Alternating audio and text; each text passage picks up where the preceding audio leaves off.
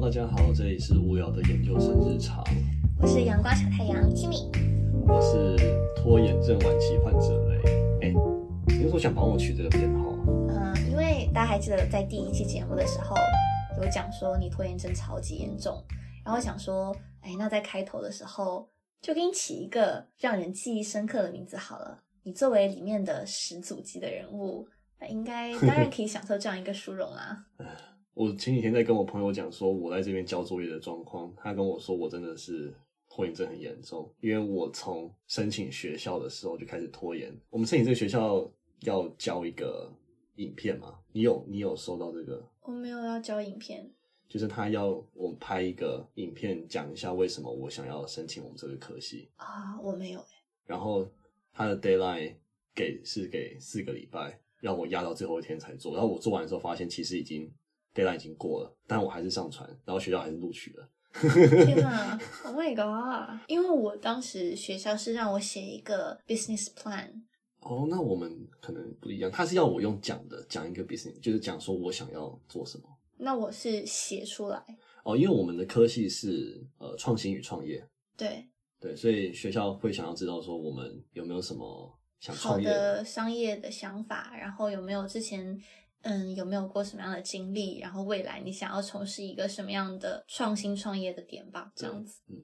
因为我朋友之前有听我们俩就是有在做 podcast，我有问他，我有采访他说你想要听到一些什么样的节目内容，然后他跟我讲说，嗯，说到这个的话，我觉得可能我最感兴趣的应该是吃吧，想我也要觉得是。多了解台湾吃的跟中国吃的东西吗？就像我之前讲的，就是了解一个地方的话，可能会通过他的饮食，哦，然后去窥见说你们的生活习惯。对，就比如说像云南的话，我们早餐呢会选择像米线啊之类的，就其实吃起来是还比较费时间的。哦，因为在台湾米线蛮少见的。台湾人的早餐基本上就是会分去中式早餐店跟西式早餐店。嗯，西式早餐店基本上就是点呃三明治或是汉堡，嗯然后会有铁板面，铁板面对，这个算是蛮多人爱吃的一个东西。就是放，就是有点像铁板豆腐、铁板牛柳，然后把它放在那个盘子上，这种感觉吗？对对对对对，这个蛮香的，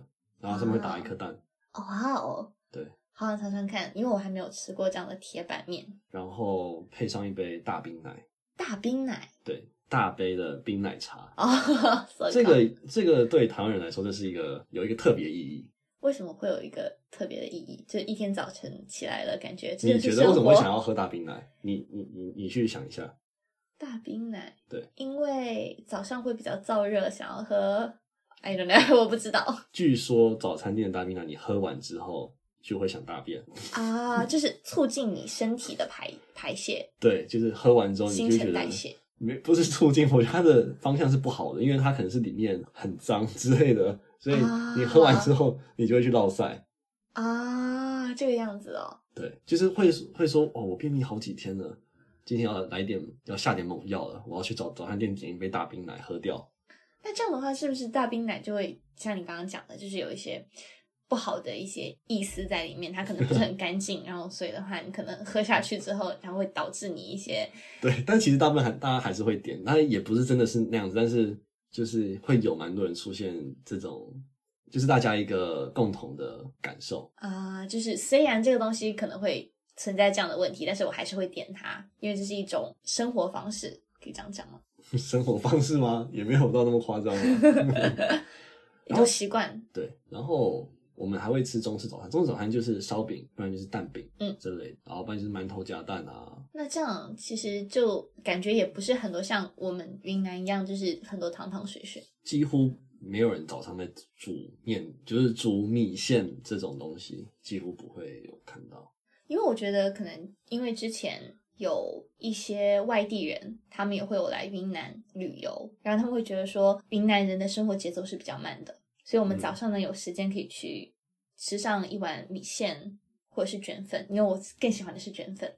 啊、我们早上会做的呢，会包括有小锅米线或者是过桥米线这种类型的。它其实吃起来呢，和平常你们吃就是有豪华套餐呢，你会有一个米线，然后呢你会有各个小盘子，嗯，小盘子里面呢会有不同的配菜，然后你可以把它下到一个锅里面，然后来吃。在云南呢，如果你要点这样的早餐的话，我推荐你哦，一定要放一点草芽。草芽是什么？草芽就是一个白白的东西，它是建水特产，建水对哦我家乡。哦，你家乡在建水？对，了解。草芽不是鱼腥草，不是不是，那那我们叫鱼腥草是叫呃折耳根，啊，对，折耳根，对对对，那也算是云南特产吗？它不算啊，啊，不算，它哎算嗯吗？我不因为太清楚因为哎。那个我记得不是中国每一个地方人都会吃。对对对对对，但其实偏傣味的话会放一些鱼腥草啊之类的。我比很喜欢吃的拌土豆，我就喜欢在里面放鱼腥草。那你们台湾会比较经常吃鱼腥草吗？可以说几乎每顿都吃没有，几乎几乎没看过。啊，这个对样子。台湾比较重的香料就只有香菜而已。嗯，芫荽，诶啊，对，，我们就是叫香菜。其实蛮多人不喜欢加香菜的啦。香菜这个梗在这几年被炒的蛮蛮红的，就是很多人把它拿来，就是穿一件 T 恤，然后上面写着“不要香菜啊，”。对对对，因为在大陆其实也是有很多人不喜欢香菜，然后有人是香菜的忠实粉丝。对那你吃香菜吗？我不吃，但是有出现的话，我还是会吃，就是我们不会挑到说就是你在它出现，你不会特意去要求它，我会要但是求，但是如果没有不小心没有要求到的，我还是会吃啊。啊，so g 其实像你刚刚说的，就是云南的生活步调比较慢嘛，所以对会吃这种花费时间的东西吗？ 对，像在台湾南部，对啊呃，我虽然不是南部人哈，但是我也有看过，就是台台湾台南人会吃呃菜粽，菜粽早上哦，对，粽子，但是它里面只有包花生，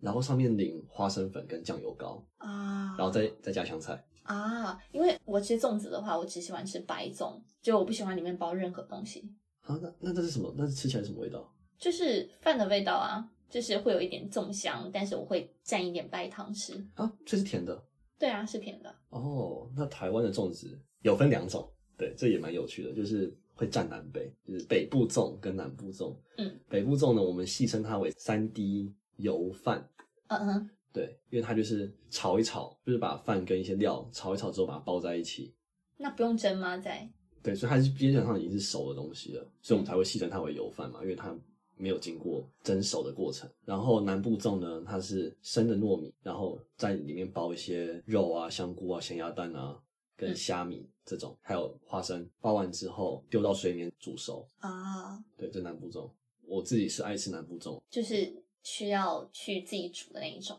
对对，因为其实嗯，像你刚刚讲说，嗯，他们可能早上起来会吃粽子，对于好像对大部分大陆人来讲说，我们可能只有会在端午节的时候才会有吃粽子的这样的习惯，然后平常的话，我们基本我在云南的早餐店是见不到粽子的。哦，这也算是台南特有的菜粽。对，哦台南有很多，台南算是台湾小吃最多的地方。早上会吃咸粥，然后还有那种鱼皮汤，鱼皮汤对，丝木鱼皮汤，就是把鱼的皮放进去煮一煮这种吗？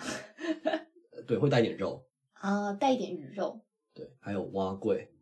蛙桂。对，我不知道它的中文要怎么，反正台语是讲蛙桂，就是它是一个碗，然后里面是用有点像萝卜糕一样，它但是它是用再来米，本体是再来米，然后里面也会有一点肉燥混掺在里面，跟也会有一颗咸半颗咸鸭蛋，哦，就因为我然觉后在上得，面再淋酱。我觉得在大陆好像很少有一个包子里面有包咸鸭蛋啊之类的。哦，对，因为我上次跟你讲说，台南的包子也会包半颗或四分之一颗咸鸭蛋，对然后台式肉包，我发现我在英国第一次有买到，就是里面包鸭肉的包子，因为我对之前从来没有吃过鸭肉包我。也没吃过， 但是这边特有，对，就就很神奇耶。但是它味道还不错。对，还不错，还不错，嗯大家可以去试试看鸭肉包。如果中国有的话，台湾有的对话对对，我觉得有可能就大家去找找看好了。你刚刚有提到萝卜糕，我之前是没有吃过萝卜糕的，直到上次我去他们家的时候，他们房东有为我们做一个萝卜糕，然后有给我尝。嗯，我只能说它不是我的 type。那我要讲说，那个萝卜糕它其实跟台湾一般吃到的萝卜糕也不太一样，它太硬，啊但是味道是对的，只是口感，因为自己做的嘛，所以可能还是会跟外面做的有点差啦。对，，就是可能是个人的口味问题，就是我可能不太喜欢吃。 萝卜糕对对对，就是没有，因为我也不太我也合口味我也不喜欢。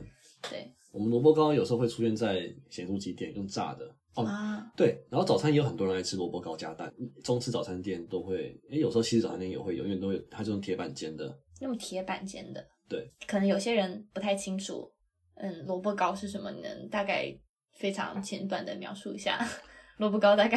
是什么样子吗？就一块白色的东西，长方形的，吃起来的口感有点糯糯的，然后基本上不会有萝卜的香味，所以我也不知道为什么它叫萝卜糕，所以我觉得它不好吃的原因就是在这里，就我不知道它在吃什么，就吃一块白色的东西。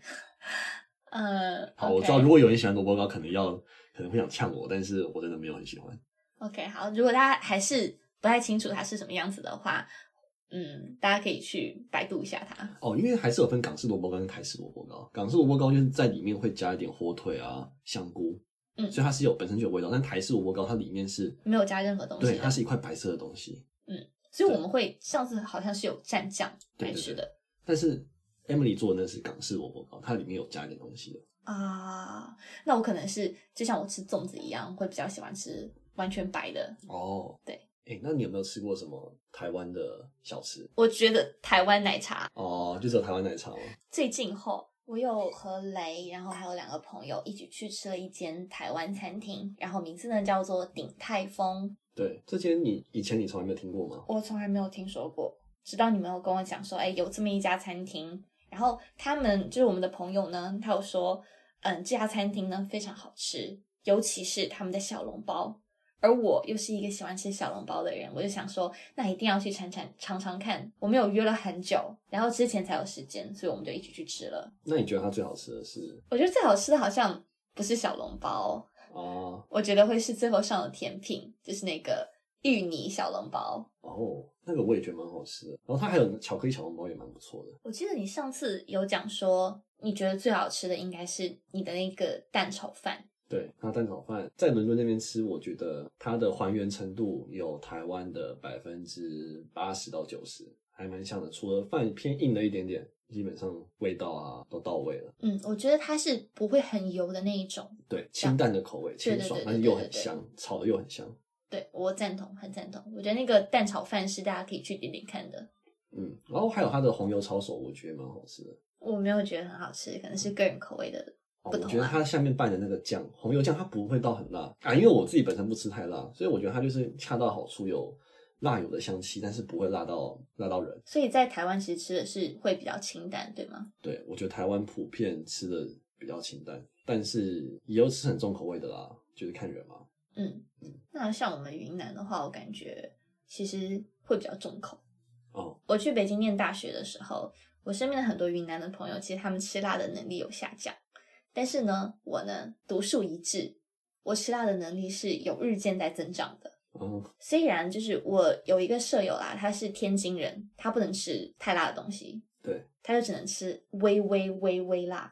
所以的话，我们每次出去的时候，就是会迁就一下他，我们就会点都不辣的，或是一个菜就是点一点点辣。所以我就会有点害怕和他一起出去吃饭，因为就不能点到你想吃的东西。对，如果那个菜就是有辣的，我就没有办法点那个很辣的辣度的那一个，哦锅，我就必须得吃一个不是很辣的锅。嗯，哎、我觉得吃到这种东西还是可以训练的，因为我之前有短暂的在贵州生活过一个月，嗯然后那段时间我觉得我的吃辣能力真的有被训练起来。所以你之前去贵州是有相当于像交流团这不样不子不的不吗？不，纯粹就只是在那边度假一个月，有亲戚在那啊、边，在那边住了一个月，这样子。然后吃他们的外卖啊，嗯，在台湾有像这样的外卖，就比如说我们会有说饿了么、啊美团这样哦子的外卖平台，像在英国的话就是 Uber Eat，然后还有 Deliveroo。对，台湾当然有啊，主要是 Food Panda 跟 Uber Eat。呃，第一个再重复一下， Food Panda，哦，Food Panda，这个和英国的 Hungry Panda 好像哦。对对对，那应该不是同一个公司啊。那你们那边的打车软件也是 Uber？对，Uber，但是计还是计程车为主要啊，它有改变一下它的方式，算是跟计程车合作。不是真正意义上的 Uber。大概模式上会一样，但是其实具体实施的方式的话，可能会有所差别。对这样理解，你叫来的人不是一个网约车司机，而是就是在出租系统里面有受过训练的出租车司机。对对对对对，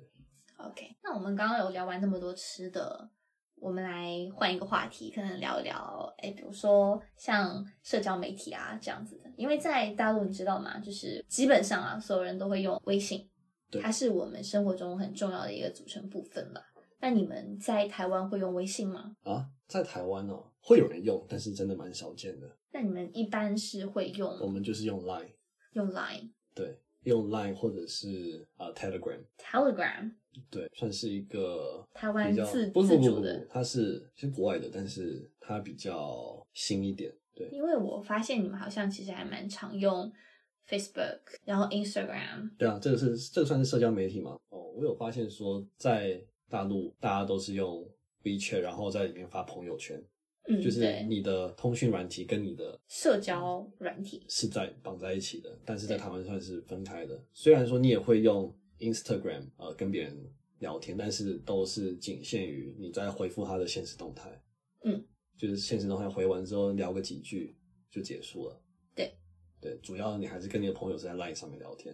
嗯，因为我现在在英国之后呢，我也有下载一些类似的社交软体，就感觉和微信其实还蛮不太一样的，但是我觉得还蛮有趣的。这样的后果呢，就是我的手机里面有很多个不同的社交媒体，然后每就个是都要划一下，是不是？对对对对对，我觉得在英国可能和台湾和大陆都不太一样，可能我们更多的我觉得会用 WhatsApp。哦，对，可是我觉得花菜不太好用，就是它的界面还是太阳春了。太阳村什么意思好，用语教学时间，阳春的意思就是很简陋，啊就？是我们会有一个叫做阳春面。嗯，这个这道料理呢，就是里面就是面加汤，汤可能就猪骨汤，再嗯放点葱花，就这样。对，因为我们大陆也会吃阳春面。哦，真的哦、有阳春对面的对对，东西有有。有有有，那你们不会形容这东西很阳春，就是它什么就是都没有。就会会比较简单了。但是好的阳春面就是它其实是蛮好吃的。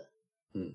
对对，但是你们没有这没有这个用法，嗯，没有，形容东西很阳春。我我据我所知是没有啦，可好好能好有些人是有的。 OK，反正 WhatsApp 的功能蛮阳春的，我觉得没有到很好用，就是创群组啊，然后它整个要加好友的方式，我都觉得但我觉我得没它有一有搞个，懂它的逻背后逻辑。但我觉得它有一个好处，对就是呃，我们可以知道对方的电话号码。对，但是有时候电话号码算是一个比较隐私的东西嘛，用通讯软体算是有有一层壳在外面，嗯，但是电话号码是最底线的感觉，就你可能不太想透露电话号码。所以我觉得好像 WhatsApp 其实是会是身边的一些朋友啊，然后一些同学啊，我们会用 WhatsApp，就是一些校友啊之类的。我们有创立了一定的关系之后，我们才会加 WhatsApp。但平常的话，一般的朋友的话，其实我们会就是关注别人的 Instagram，哦，对，因为我最近就是有用 Instagram，在国内的话可能就没办法用到，因为必须得对翻墙，然后你才能够用 Instagram。所以现在我可以用 Instagram，我的感觉就是它现实动态我很喜欢，对，因为在微信上最最少啊是保持三天可见，对，但其实 Instagram 就是一天嘛，二十四小时，对，你的现实动态，我觉得还蛮有意思的。也就二十小时之后它就删掉了，不会对再不会再出现了。是的，而且它 PO 这个所谓的现实动态蛮方便的，就是你就是随手拍拍。我觉得发朋友圈是不是还是比就是会比较谨慎？对，发朋友圈会比较谨慎，因为像在大陆这边，你的很多朋友、老师、同学，还有一些有的没的的人，就他们都是你的好友列表里面的人嘛，所以嗯你发东西他们会有看到，所以你就会有谨慎，因为它最少是三天，也不可能发了之后就直接删除。对，而且就是像这样，把我们的联络媒体和我们的展示媒体，把它都同时放在一个 App 里面，不是对外国有叫就是微信叫 Super App 吗？对，一个超级 APP，然后有集呃付款功能啊、娱乐功能啊、聊天功能啊，然后全部为一哦，体。还有那个小程序，这个是我蛮惊讶的。嗯，因为我在来之前，我完全没有听过什么是微信小程序，然后发现、啊哇，它能做的事情真的好多，对，所以我就你们不才用说，再另外去下载其他的 app，你很多东西真的可以直接在上面完成。而且现在就是呃，微信它有在做想要像像 TikTok 一样。哦，真的假的？对，就是它会有现在有专门的刷视频的区域，然后它有鼓励很多的呃自媒体主啊，然后一些个人啊去发表更多的视频。它我觉得它的目的就是为了让更多的人把更多的时间停留在微信上。当然，但我还是觉得这种有点算是公私分明的感觉还是比较好。对，就是我你会觉得比较好。对，就是你的私生活才不会感觉会被老师啊，还是家长啊看到，因为基本上啊，Instagram 是不会加你身边的亲戚的，老师也很少很少见。嗯，对。但是像是我们以前都是用 Facebook，、嗯但是 Facebook 后来就是等到长辈开始加入了之后呢，年轻人就开始换到去用 Instagram 了。嗯就是为了要躲避，感觉就是觉得那边充满了长辈，然后出现了一些很多会会有很多顾虑。对，还有会感觉 Facebook 的就是比较推送，嗯，可能会出现一些长辈文啊的时候，所以你就哎不太想用了。这样子。对，那其实朋友圈也在我们生活中有扮演很重要的位置。其实它也在有的时候也在默默的传递给我们一些呃信息，对，同时呢也会带来一些情感情绪的这样一些传达。嗯，你就我之前呢有看到过一个热搜，就是说朋友圈到底有没有给你带来一些焦虑？那其实把它扩大的话，就是社交媒体有没有给你带来一些焦虑？你觉得会有吗？我之前有看过一个小短片，传达的概念是，如果你今天做了一件事情，你不拍照不上传，那这件事情还存不存在？因为现在的人都是透过朋友圈或者是所谓的现实动态来了解你这一个人。你今天看了一本书，去吃了一顿饭，你没有上传，那大家都不知道。然后你今天假如早上看了很多书，都在学习，然后晚上去喝外面喝酒了，然后但是你拍了这个东西上传，那大家对你的印象就只会在你有是出去吃东西，对然后你是一个喜欢玩的人，而不对是关注点落在你之前有学习这件事情上。对，我觉得这件事情其实还蛮戏剧性的。我们好像很多时候会被社交媒体捆绑着往前走。我们有时候会想说，哎，我确实是应该发一点什么东西，让大家知道我在干什么，知道我还好。 是嗯，大家也会把这种社交媒体当做是会在上面展示更好的自己。就所以，我们之前会有说什么拼单名媛群，什么意思？他们会比如说我要去买一个包包，比如说一个爱马仕的包包，但是我没有办法买得起它，但我要想要塑造那样的一个人设，那我就可能会几个小姐妹一起去租一个爱马仕的包包，我先拍，你再拍，他再拍，哦，那就是这样子跟就是去一个地方，去一个饭店，下午茶、啊、之类的。对，然后大家就是轮流，一个人只只能留在那边拍照拍多久，就要换下一个人。对对对，大概就是这这样我有子。在网上看到有人在讲这件事情的。对，嗯其实我觉得，其实有可能也是朋友圈，还有就是个人的人设。有的时候，因为这种，嗯，我觉得好像大家会对富二代这样的人设，会好像会带有一点额外的宽容。就比如说我们在选秀的时候，我们会觉得说，哎，这个人他是富富二代，他身上好像就会有一点什么光环，或者是什么一种特殊的感觉，会觉得说，哎，他可能不 care 这一切呢。然后他，你看他还是个他是一个富二代哦，但是他如此的努力嗯，就有一种先入为主的一种印象。所以很多现在新出的一些艺人啊，他们都会打自己是富二代的人设，啊，真的吗？对，会有是哦，在大陆的演艺圈里，哦，我觉得台湾现在没有没有这样子的情况感觉了。嗯虽然我不知道很关注台湾演艺圈，但是我觉得现在新的歌手都是算是一些小人物啦。嗯，没有，我刚刚有讲到的是，就是像选 idol 哦，你这样说子啊的 idol 有台在湾可能特殊培养的不背起景下，培养不起 idol 了。可能就因为有可能你们市场比较小嘛，对啊，对，就因为在大陆的话，其实从选秀节目最近这几年啊，真的是超级火，到现在势头有稍微降下来一点，但在蔡徐坤他们那一届是真的是非常火，然后无敌火，哎、那这样子，你会不会在意你朋友圈的战术？我会在意。其 实一开始我没有说，呃，我很在意这个事情，但其实后来慢慢的，你会开始说，哎，他为什么没有给我点赞？尤其是那种哦，他有给你认识的别的朋友点赞，哦你有你有给那个人点赞哦，所以你能看到，哎，他给那个人点赞了，但是没有给你点赞，嗯，就是你会觉得，嗯，我是不是和他关系不太好，所以他不给我哇哦点赞？哇，这样真的是想蛮多的。那这样你会不会跟别人做比较，说，哎、我的赞比他多、欸？哎，会会会会，我啊觉得是会的。可是那个微信是不是看不到没有在你好友清单的人在给别人按？看不到，看不到。哦，那这样子，这样子也会好一点，因为你就嗯不会真的说去了解说他到底有多少赞，因为像是 Instagram 或者 Facebook，它都是公开的，有多少人按赞，还有就是不在你好友清单的人上面那边留言，你都是看得到的。对，所以我现在我发朋友圈，我很常就是看到你的 po 文底下，然后就是你只有一句话，但是你我不知道你这句话是在前面前文是什么，因为你在回的那一个人我没有加他好友。哦，这个样子。对对对对对。微信朋友圈的话，它就是只有你和他的共同好友才可以看到你和他的对话，但对是如果你不认识那个人的话，那你就没有办法看到他说的话。对，那我觉得这样也挺奇怪的啦，我觉得还好啊，还好还好吧因。为我已经用习惯对，就我对我觉得我已经用习惯了，所以就还好。但是我觉得有的时候人就是会很奇怪。其实我们觉得说，其实点赞数这个东西其实根本不重要。像我们有的时候就是会划别人的朋友圈，也是可能没有给他点赞，但所以说按赞是个好习惯哦。但我觉得其实内心深处其实还是会有一点在意这个事情的。多少啦，因为你既然都要 po 了，就既然你已经抛出去你的生活了，你就是希望被别人有看到，你希望他们觉得说，哎，其实你生活还不错哦，或者是你最近有在经历一些什么事情哦。因为我们一旦是把我们的生活抛在网络上的话，其实我们就是希望被关注到的。对，所以那才是我们抛文的意义啊。对，但是其实我是算是很少 po 文的啦。你可以看我 Instagram 就知道，几乎没什么 po 文，除非我出去玩。对我，我发现基本上你的 po 文都是就是自然景色，就很少有你自己。对，但我可能就是那种喜欢发自己照片的人。